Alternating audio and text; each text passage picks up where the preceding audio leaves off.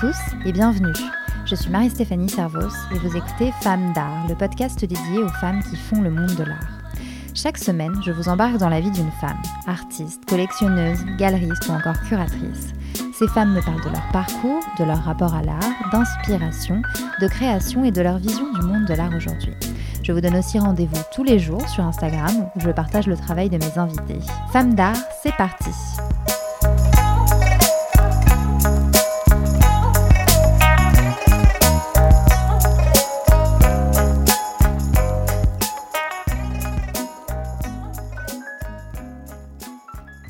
semaine, je reçois Nathalie Guillot. Cette ancienne journaliste, auteure d'un livre pamphlet sur les vibes du monde de l'art contemporain, est aujourd'hui la fondatrice de la fondation Tali à Bruxelles et une collectionneuse engagée qui soutient un grand nombre de femmes artistes, parmi lesquelles Tatiana Trouvé, Carolina Chintre ou encore Camille Enro pour ne citer qu'elle. Dans cet échange, Nathalie revient sur sa passion pour l'art qui a mis un certain temps à évoluer vers le contemporain. Elle me parle de son passé de journaliste, de ce qui l'a motivée à créer la Fondation Tali, de sa vision de la collection et bien sûr de son engagement pour les femmes artistes. Bref, je ne vous en dis pas plus, le reste est dans l'épisode. Bonne écoute Bonjour Nathalie Guillot Bonjour Marie-Stéphanie Merci euh, beaucoup euh, d'avoir accepté cette interview. C'est un plaisir. Je suis ravie de vous rencontrer. Moi de même. Alors euh, Nathalie, c'est difficile de vous présenter rapidement parce que vous faites beaucoup de choses, mais pour faire bref, vous êtes donc une ex-journaliste installée en Belgique depuis plus de 15 ans. Vous êtes aujourd'hui auteur, collectionneuse engagée, mécène, éditrice et fondatrice de la fondation Tali, un lieu aux multiples facettes, on le verra euh, un peu plus tard dans, cette interview, et qui se trouve dans le quartier d'Ixelles à mmh. Bruxelles. Alors Nathalie, dans tout ça, à quand remonte votre intérêt pour l'art? Est-ce que c'était quelque chose de, familial ou pas? Alors en fait, j'avais une, une, famille qui était... Euh, plutôt, euh, enfin, qui est toujours euh, dans l'entrepreneuriat, euh, dans le retail, dans le nord de la France, et une tante qui était passionnée de peinture ancienne, 17e, en particulier la peinture hollandaise, Vermeer, Van Ostad, etc.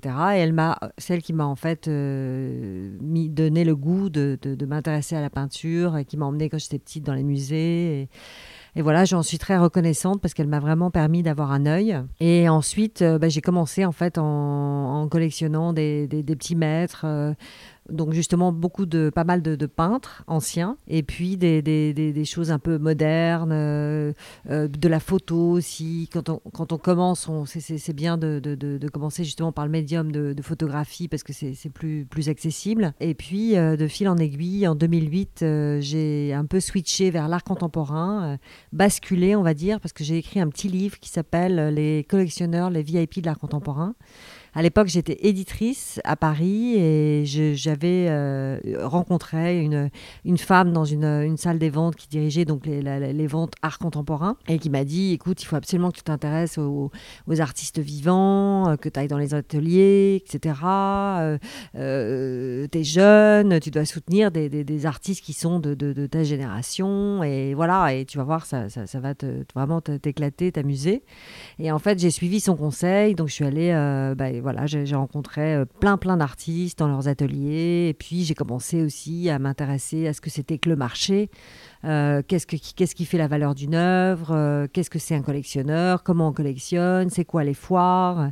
Et donc pendant toute une année, j'ai un peu, beaucoup même, je, je l'avoue, voyagé, ce qui est maintenant difficile rétrospectivement, mais c'est vrai qu'à l'époque, on voilà, c'était, il y avait une, un terrain globalisé, euh, la possibilité de rencontrer la scène américaine, indienne, euh, chinoise. Donc je suis allée en fait de foire en foire et d'atelier en atelier, en privilégiant effectivement les rencontres. Donc j'ai, j'ai, eu des mentors, des, des, collectionneurs qui m'ont, qui m'ont guidée. Et voilà, donc ça, ça a un mm. peu commencé avec un livre, en fait, de mon ancien métier, donc l'écriture. J'ai écrit ce livre.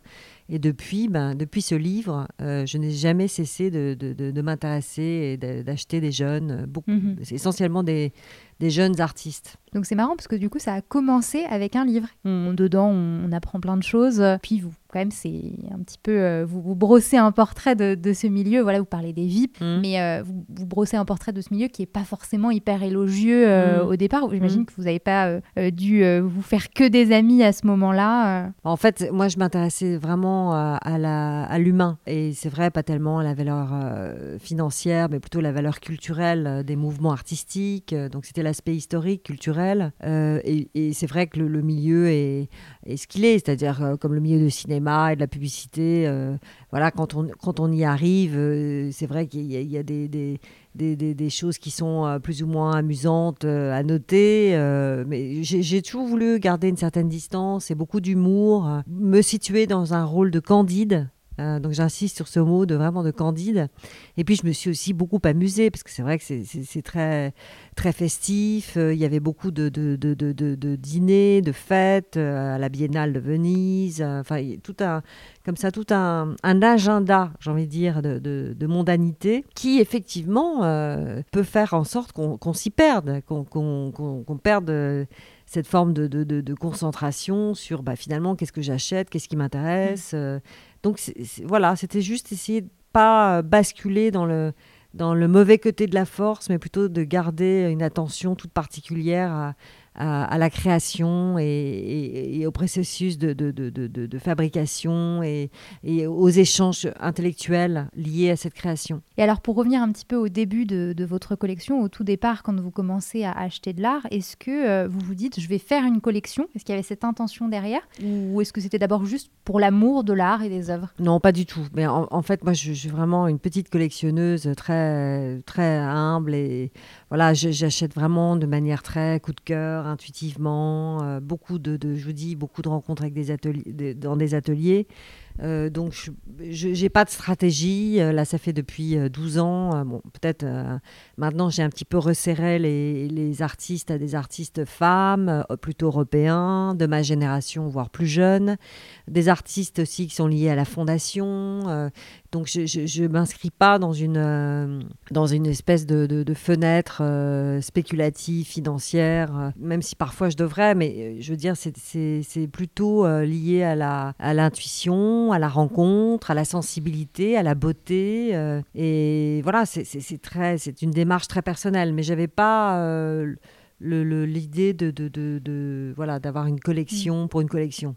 D'accord, c'est plus dans l'optique de soutenir des artistes ou de soutenir. Euh, et justement, vous parliez de, des artistes femmes, puisque vous avez, euh, enfin, vous vous tournez euh, plus particulièrement vers la création contemporaine féminine. Pourquoi cet intérêt particulier pour les artistes femmes? Parce que d'abord, je trouve qu'elles sont assez sous-représentées dans les institutions et, et puis j'aime je, le dialogue avec elles, avec, avec ces femmes, un, hors normes, qui sont euh, plus dans le, dans, je sais pas, dans le, dans, dans une sensibilité qui me touche. Bon, sans, évidemment parce que voilà, je, je, suis une femme moi-même et donc c'est peut-être un peu un côté euh, militant, féministe. Euh, donc euh, oui, j'ai rencontré beaucoup de femmes sur ce chemin de, de, la constitution de, de, toutes ces œuvres qui aujourd'hui, euh, je vis avec ces œuvres à différents endroits. Donc j'essaye de faire tourner les œuvres dans les, dans les endroits que j'occupe, à la Fondation, à Bruxelles et, à Paris. Et puis des, des, des, rencontres de femmes engagées qui, qui m'ont touchée, voilà, qui m'ont touchée, puis dont j'étais euh, sensible au travail, un travail qui s'inscrit, je vous dis, sur la le territoire, le territoire politique, mais aussi les savoir-faire, la matière, le textile, le tissage, le travail de la, la mise en perspective justement de la figure de la, de la femme dans l'histoire de l'art, euh, le travail du langage. donc pour moi, à chaque fois, c'est à chaque fois que j'ai une, une œuvre qui rentre dans, dans, dans, la collection, c'est une façon pour moi d'investiguer intellectuellement sur euh, sa place dans notre époque. Euh, comme là, je viens d'acheter une, pièce de Eva Nielsen, qui est une artiste euh, danoise, qui est toute jeune, qui a 37 ans et qui travaille justement cette question du paysage à travers la peinture, mais aussi de la sérigraphie. Et là, elle vient d'avoir une résidence à la Fondation LVMH. elle travaille aussi la, la, question des savoir-faire, du cuir, pour justement avec ce cuir, euh, recomposer un paysage, un territoire. Et donc, je suis allée la voir à, son atelier. Et voilà, beaucoup d'échanges, de discussions sur. Euh, elle s'inspire aussi beaucoup de photographies, donc euh, la photographie américaine, Gordon Matta Clark.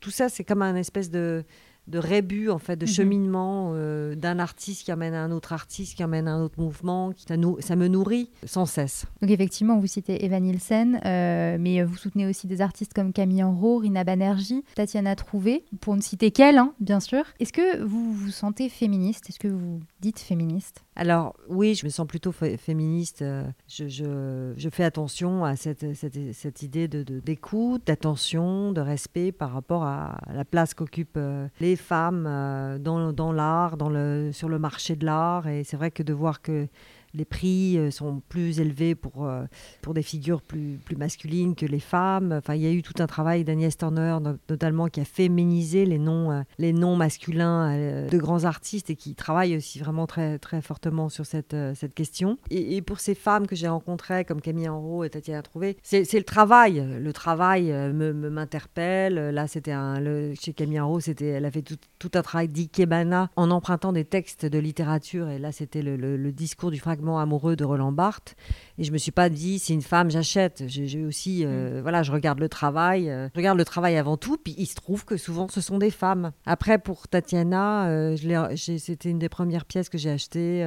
c'est un arbre, elle appelle ça un arbre psychiatrique ou psychologique. C'est une espèce de sculpture en, en métal, euh, gainé de, de cuir, euh, tressé et gainé de cuir. Donc il y a un côté un peu très féminin, justement, et en même temps un peu emblématique d'une sculpture, voilà, très, très contemporaine. Est-ce que vous diriez que c'est important quand on est collectionneuse ou collectionneur aujourd'hui d'avoir un engagement?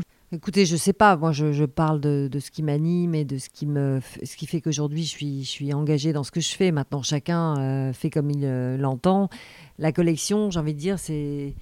C'est une façon de témoigner de mon engagement pour les artistes que j'ai eu la chance de, de- de rencontrer et qui, qui m'ont fait confiance et avec qui on s'est bien entendu. Et c'est aussi laisser une trace euh, de ma collaboration avec, avec eux. Finalement, de la collection, euh, vous passez euh, très vite à la fondation puisque vous créez d'abord en 2012 euh, Tally Art Project, qui Mhm. était euh, donc une association euh, euh, qui organisait des rencontres autour de l'art et des performances.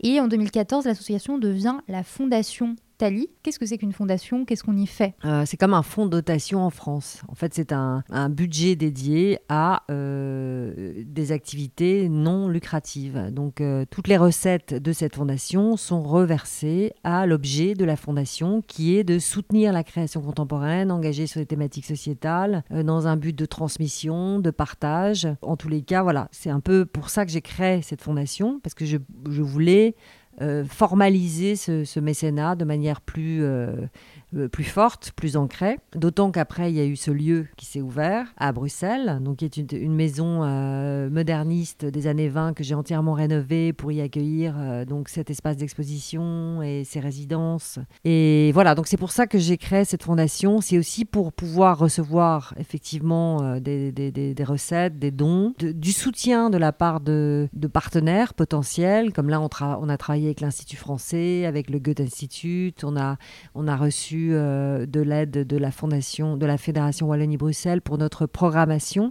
La programmation euh, qui est multidisciplinaire, en fait, qui croise à la fois les arts visuels, la performance, la littérature, et là maintenant l'écologie, puisqu'avec un nouveau format de podcast qui s'appelle Parole de créateur face à l'urgence écologique. Et vous dites aussi euh, qu'il s'agit, euh, via la fondation, d'unir des artistes autour d'une communauté, celle de la conscience qu'il est nécessaire de provoquer un changement dans le monde, notamment en lien avec l'écologie. Pour vous, quel rôle jouent les artistes à ce niveau-là? Alors, bah, pour moi, les artistes sont des lanceurs d'alerte, des objecteurs de conscience, enfin ceux qui vont nous permettre d'avoir, euh, de, décrire ces nouveaux narratifs pour, euh, pour répondre à l'urgence des temps présents. Donc, sont ceux qui ont une vision euh, au-delà de, de, de- ce que ce qu'on peut voir. Enfin, moi, en tant que femme, voilà, pour moi, ils m'emmènent plus loin. Dans, une vision, dans une projection, dans une prospective. Et, à partir de là, on a besoin de ces récits, ces récits visuels, ces récits euh, euh, poétiques. Et une fois qu'on on- on a pu formaliser ce, qui nous arrive par l'installation, la sculpture, le dessin, la, poésie, etc., euh, effectivement, derrière cela, il faut mettre en place des actions. Pour moi, l'artiste, il a un rôle énorme, c'est celui justement d'éveiller les consciences.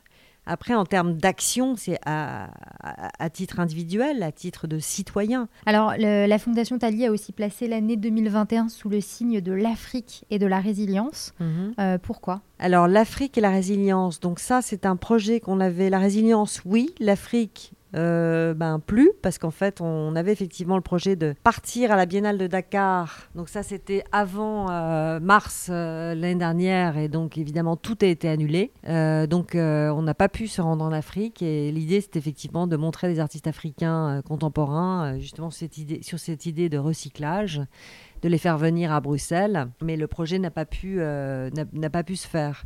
Donc là maintenant, on se concentre sur nos nouveaux arrivants euh, artistes et, auteurs, toujours euh, évidemment très orientés sur l'éco-poétique, sur la question des territoires, du vivre ensemble, de retisser le lien, réinventer le lien.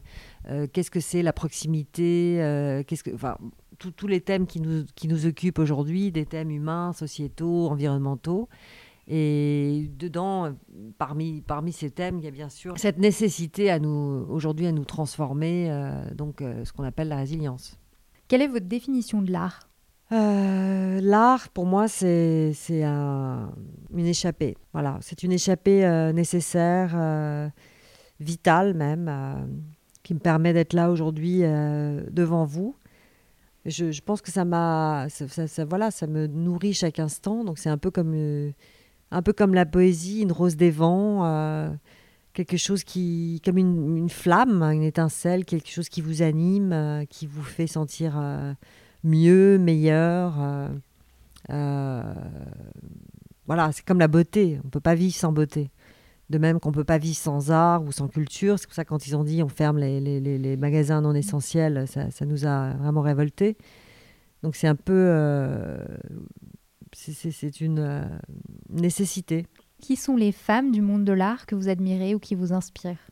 Ouf, il y en a plein J'ai beaucoup d'admiration pour ce que fait euh, pour les femmes, justement, si on parle de femmes, Camille Morino avec son association et son prix Aware, je trouve que c'est vraiment un travail remarquable euh, d'historien, de scientifique, euh, euh, nécessaire, d'archiviste, de, voilà, donc c'est vraiment bravo. Après, ben, voilà, il y a plein de femmes artistes qui me touchent, Kiki Smith, pour son travail autour du, du, conte, de la fable. cette attention toute particulière au dessin, à la, à la jeunesse, à l'enfance, à la, oui, à la fable bon, Louise Bourgeois, euh, Mona Atoum, enfin, Sophie ça, c'est difficile. Là, il y en a quand même pas mal. Et puis après, en, tant que théoricienne de l'art euh, ou même euh, curatrice, je pense à Beach, Beachy Kuriger, qui dirige la Fondation Van Gogh, pour ses engagements et sa programmation excellente, je trouve, à la Fondation Van Gogh et son intérêt aussi pour les enjeux de société environnementaux avec son art talk euh, qui s'appelle euh, Engadine, Angladine, euh, qui est en Suisse, qui est justement deux jours de summit sur sur la transformation, l'innovation, euh, euh, les, les, change makers dans, dans l'art. Sinon, euh, comme femme, Catherine Grenier aussi, le travail qu'elle a fait pour la fondation de Giacometti. Voilà, il y, a plein, plein, plein de, de femmes qui, qui, m'inspirent pour leur, euh, pour leur engagement, leur passion, leur ténacité. Et dernière question, euh, si vous deviez définir la fondation en quelques mots et son ADN Alors, je dirais euh, transdisciplinarité, transmission, innovation, expérimentale expérimentale, euh, constamment en recherche, euh, expérimentale, une communauté qui partage les mêmes valeurs, euh, qui sont justement cette, idée d'innovation, de, transmission, de, création, mais avec une forme de, bienveillance et de, jeunesse, dans le, de capacité d'émerveillement intact, j'ai envie de dire. Et donc, il y a pas mal de, projets qui sont passés avec des écoles comme l'école de la danse Anne-Theresa de Kersmacher, avec des ponts avec la littérature. Je pense à workshop avec euh, Emmanuelle Luynes, qui est une artiste performeuse qui est venue faire un workshop avec ses étudiants à la Fondation, en même titre qu'elle était avec euh, l'école d'Anne-Theresa de Kersmacher. Donc euh, il y avait à la fois trois disciplines, la performance, la danse et la littérature avec un atelier d'écriture contemporaine. Donc trois disciplines, donc trois masters qui n'étaient pas amenés à travailler ensemble, qui, dans, à cet endroit, ont pu travailler ensemble sur ce texte de Guillota et qui en ont fait un workshop qui était ouvert au public à la fin de la semaine et c'était merveilleux. Donc voilà, que ça continue, cette, ces expérimentations, on en a besoin. Bon, bah on le souhaite en tout cas. Merci beaucoup. Merci à vous. Et voilà, Femme d'art, c'est fini. Merci beaucoup d'avoir écouté cet épisode. S'il vous a plu, n'hésitez pas à lui mettre un commentaire et 5 étoiles sur votre plateforme d'écoute préférée et surtout à le partager avec vos proches. Quant à moi, je vous dis à dans deux semaines pour un nouvel épisode et à tout de suite sur le compte Instagram de Femme d'art.